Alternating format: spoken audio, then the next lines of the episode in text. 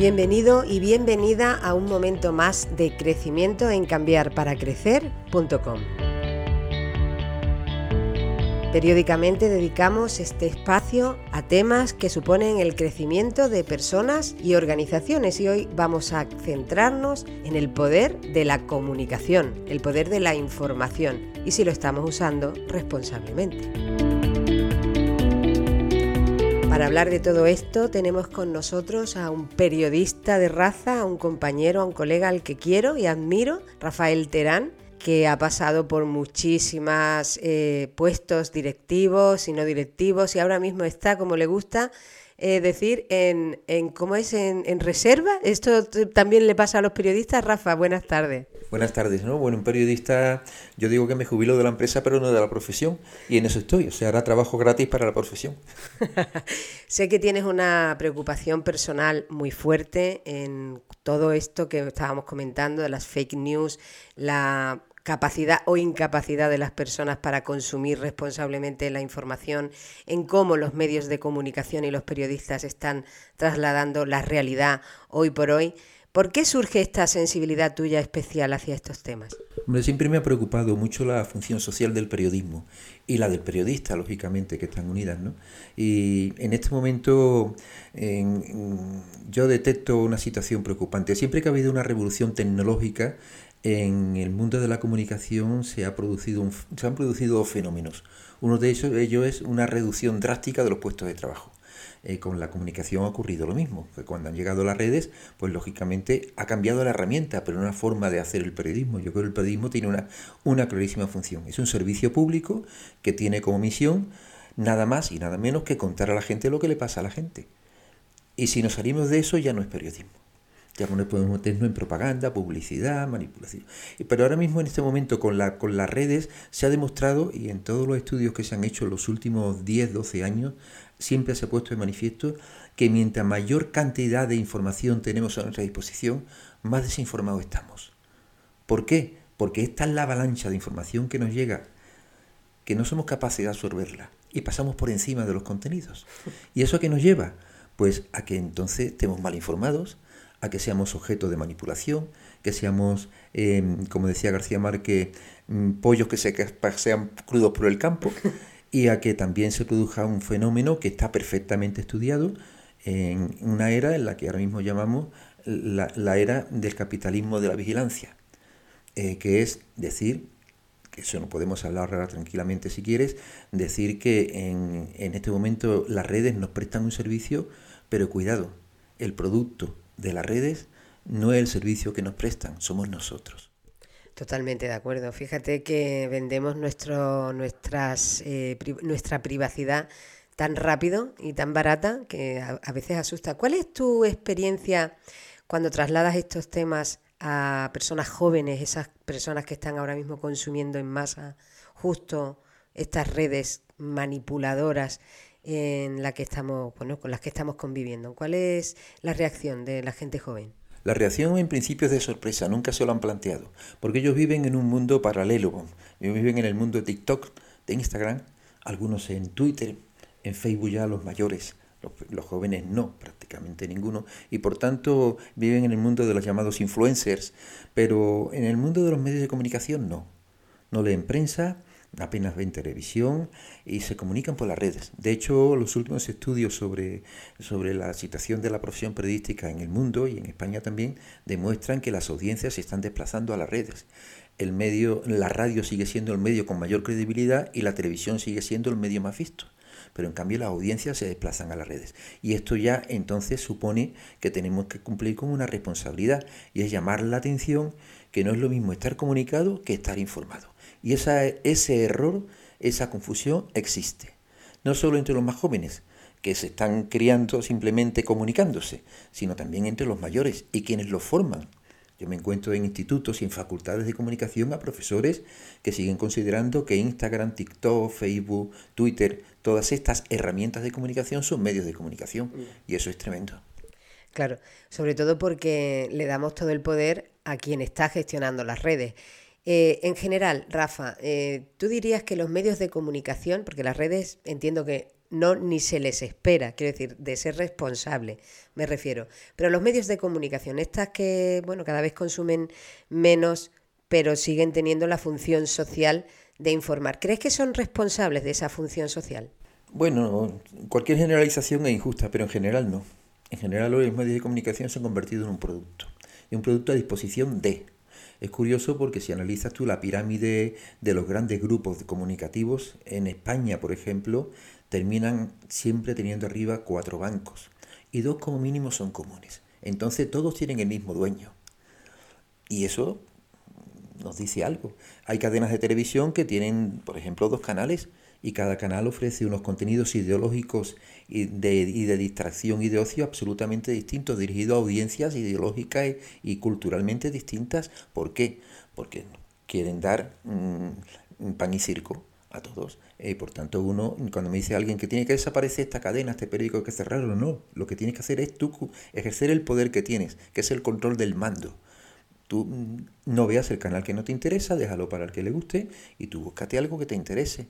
Y si no, pues paseate por todos y entérate cómo va la cosa y saca tu conclusión.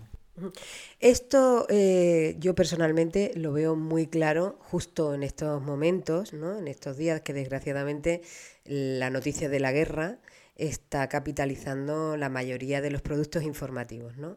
Lo que a mí me parece es que está dejando muy en, en, evidencia las vergüenzas, ¿no? En ese sentido, de la responsabilidad de los medios.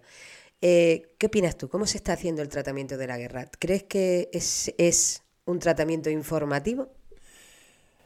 Sí no. Eh, en una guerra, en general lo estamos siendo, pero en una guerra más todavía estamos todos siendo objeto de manipulación. Nosotros estamos recibiendo una realidad que por supuesto no es la que reciben los rusos, para nada. Y se está hablando del mismo tema. Estamos convirtiendo a veces en espectáculo una tragedia pero también estamos tratando de una forma superficial una realidad de la que no hemos querido ser conscientes y que no es nueva. la invasión rusa de Ucrania no es nueva. la guerra, entre comillas, de Rusia con Ucrania no es nueva. Lleva ya muchos años. ¿Por qué salta ahora? ¿Por qué todos los medios se vuelcan en ella?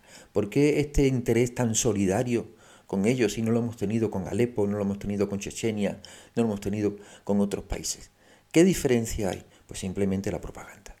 En este momento hay unos intereses estratégicos, eh, económicos y políticos que están llevando a algo que mm, se veía venir, que el mundo va a cambiar, va a cambiar en muchos conceptos, como cambió con la Segunda Guerra Mundial o como, cambió con la, con la Primera y también con la Revolución Industrial. En este momento estamos siendo mm, mm, testigos de una revolución que nos va a afectar. Lo que salga de aquí no sé lo que sé. Yo lamento decir que no sé lo que es y me preocupa, pero sí sé que lo que va a surgir aquí es, distinto y sus consecuencias positivas y negativas, más negativas que positivas, nos van a afectar durante años. Y para eso no estamos preparados. Y para eso nadie nos está contando que, que por qué se produce esto. ¿Por qué se está produciendo esto? ¿Eh? Y es verdad que está perfectamente reconocido, se sabe perfectamente, o sea, a mí me sorprende cómo en altas medidas económicas contra Rusia y apenas tres días después Rusia responde y parece que no está respondiendo, parece que aquí los tenemos aficiados, señores. Eh, en, por ejemplo, Visa y Mastercard han dejado de atender a sus clientes rusos y Rusia le está facilitando a estos clientes una nueva tarjeta. En 48 horas se diseña una tarjeta, se crea una red para atender a toda esta gente. ¿No sería que ya estaba previsto y estaba pensado esta alternativa? Y como esto podemos poner muchos ejemplos. ¿no? En este sentido, eh, un medio de comunicación responsable, eh, ¿qué tendría que hacer? Pues en primer lugar contar lo que ve. Eh, acercarse a la realidad en todo lo posible. Yo tuve un gran maestro en televisión, que fue Lorenzo Milá, que decía que en los telediarios no se dan noticias, se cuentan historias. ¿Por qué? Porque cuando uno ve una información en, en, en televisión, ve lo que te enseña la cámara, pero en el contexto, alrededor, detrás de la cámara, ¿qué hay? Yo puedo hacer una imagen de una manifestación donde veo, te veo a ti y a 20 personas y digo que poca gente de esa manifestación, pero puede que detrás de la cámara haya varios miles. Por tanto, estoy ofreciendo una versión parcial de la realidad. La responsabilidad del periodista y del medio, ¿cuál es? Pues tratar de acercar en el conjunto de esa información, imagen y, texto, pues la máxima realidad posible de todo eso que están mostrando. Y esto pues no lo estamos haciendo. Los medios nos estamos dejando dominar y los periodistas por intereses comerciales, políticos y estructurales. Y esto la gente lo nota. Y como la gente lo nota, se aleja de los medios y entonces se va a las redes. Mm, en principio yo creo que para distraerse, pero ya están convenciéndose de que ellos también se están informando.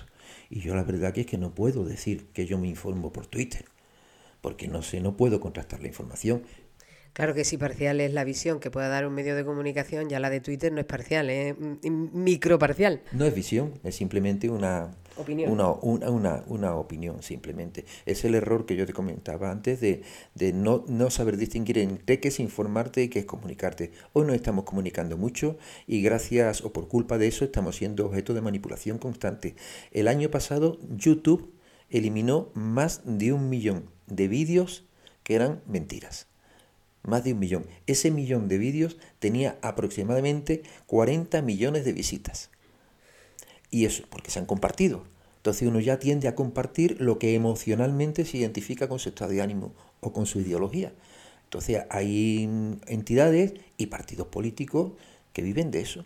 Pero además no lo consumen entero. Quiero decir que han podido compartir algo que dura tres minutos, han visto los primeros 30 segundos y no saben lo que están compartiendo en el final de ese vídeo. Claro, es el aturdimiento del exceso de información. Eh, si, si, si, uno se preocupa en ver los periódicos que están pasando a, a, a, distribuirse y a, elaborar sus ediciones en la red, porque la gente no va al kiosco, ya muy poca gente compra, compra prensa. A mí me dijo un alto cargo del grupo Prisa que eh, los que compran el periódico El País en el kiosco son unos románticos.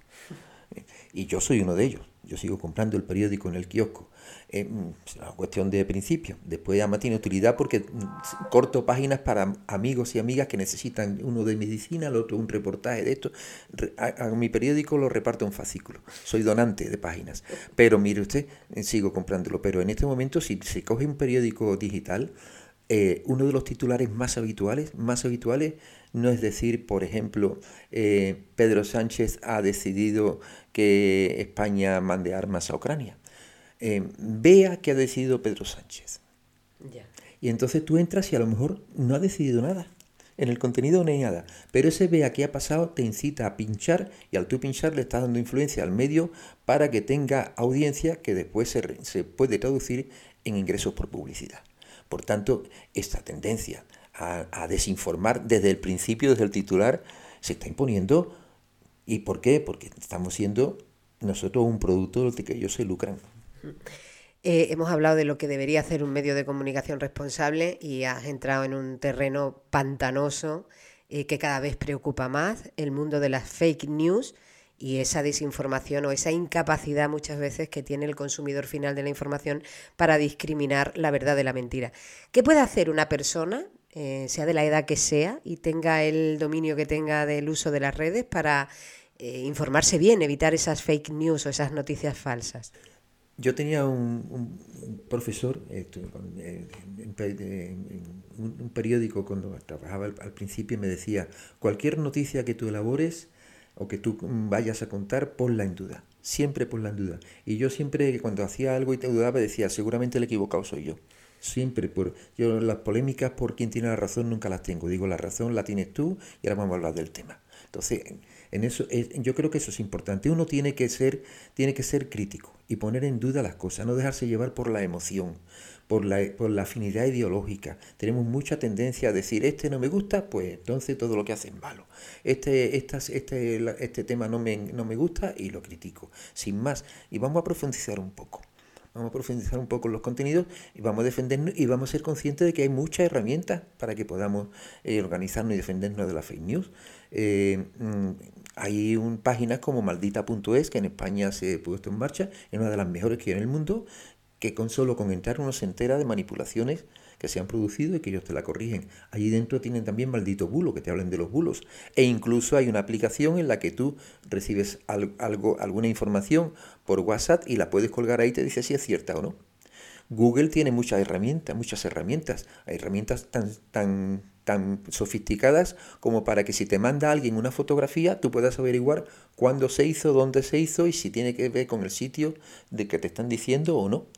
Simplemente usar la herramienta y, bueno, y sobre todo también mm, tener cuidado. Ahora mismo con Ucrania pues no está pasando mucho, nos están llegando imágenes que son absolutamente falsas de otras guerras, están manipuladas, son parciales, son montajes, ¿eh? estamos, siendo víctimas de la propaganda. Eh, hay mm, partidos políticos que aquí en España mm, generan aproximadamente 250 fake news semanales. Semanales. ¿eh? y tú cuando las compartes lo que estás haciendo es darle influencia. Viven de eso. Hay un señor que se llama Steve Bannon, ¿eh? que se considera el gran manipulador, que le hizo la campaña a Trump, a, los grupos de, extrema derecha eh, de media Europa, de Italia, de Francia, de, de, Polonia y también en España, que se dedica a eso y piensa que nosotros somos carne cruda. Y tiene razón. Somos pasivos y lo permitimos. Y esto enlaza con lo que te comentaba también de que vivimos en la era del capitalismo de violencia donde nosotros somos el producto. Mm, no sé si extenderme, pero eh, yo pregunto, eh, cuando uno compra en Amazon y le da un producto más barato de que en, el mercado y no tiene gastos de envío, ¿de qué viven? Amazon. De la publicidad, como me dicen algunos, hay otro producto bastante más poderoso del que se nutre Amazon y es con la venta de nuestros datos. Le damos datos sobre nuestras tendencias, nuestro nivel de consumo, nuestra ubicación geográfica, las horas que nos conectamos. Si tienes un reloj, un reloj que te marca los pasos, las pulsaciones, tu nivel, está dando, está dando a la empresa que posiblemente esté vinculada con un laboratorio farmacéutico, a la empresa que te ha vendido el reloj, todos los datos sobre tu, sobre tu salud. Cuando tú en un parte de baja no, no tienes la indicación de qué enfermedad tienes, forma parte de tu intimidad. Cuando tú pulsas eh, un cookie, acepta un cookie, estás dando permiso a la empresa mm, o al medio al, que, al, que, te ofrezca el servicio ahí, la información, para que entre y también estudie tus datos. Por tanto, estamos vendiendo nuestra intimidad de una forma y ellos se están lucrando de ello, viven de eso. Y por tanto, mm, es una cosa que no por lo menos tenemos que ser conscientes. No hace falta darle a cookies para aceptar cookies para entrar en una página. Pero sabes una cosa, Rafa, eh, la gente joven esto lo tolera, no le importa. Cree que es algo que les viene bien, incluso. Es decir, si le dan una aplicación gratis, aunque digan que puede compartir sus datos y tal, lo tolera. ¿Crees que hemos perdido esos valores? ¿Crees que la sociedad está degradándose justo porque educativamente las nuevas generaciones no vienen con esos valores fuertes como quizás tenían pues los periodistas románticos que todavía quedan? No, ya no solo por eso, sino porque somos una sociedad que está siendo desactivada. Desactivada, el uso de las redes se ha masificado y se ha desarrollado a tal velocidad que no nos ha dado tiempo de prepararnos y entonces estamos mm, disfrutando de sus enormes ventajas.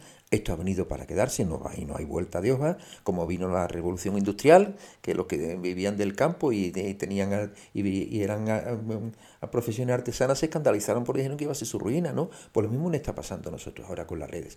Pero yo ya no, ya no acuso a la juventud que está siendo desactivada, pero también es responsabilidad nuestra. ¿Por qué a la juventud no se, le, no se les prepara, no se les cuenta mm, mm, cómo ha sido nuestra historia?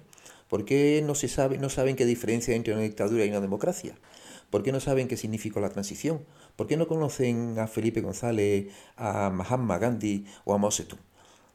Hemos abandonado eh, eh, la enseñanza de la historia y con esto hemos abandonado la capacidad que tengamos elementos valorativos.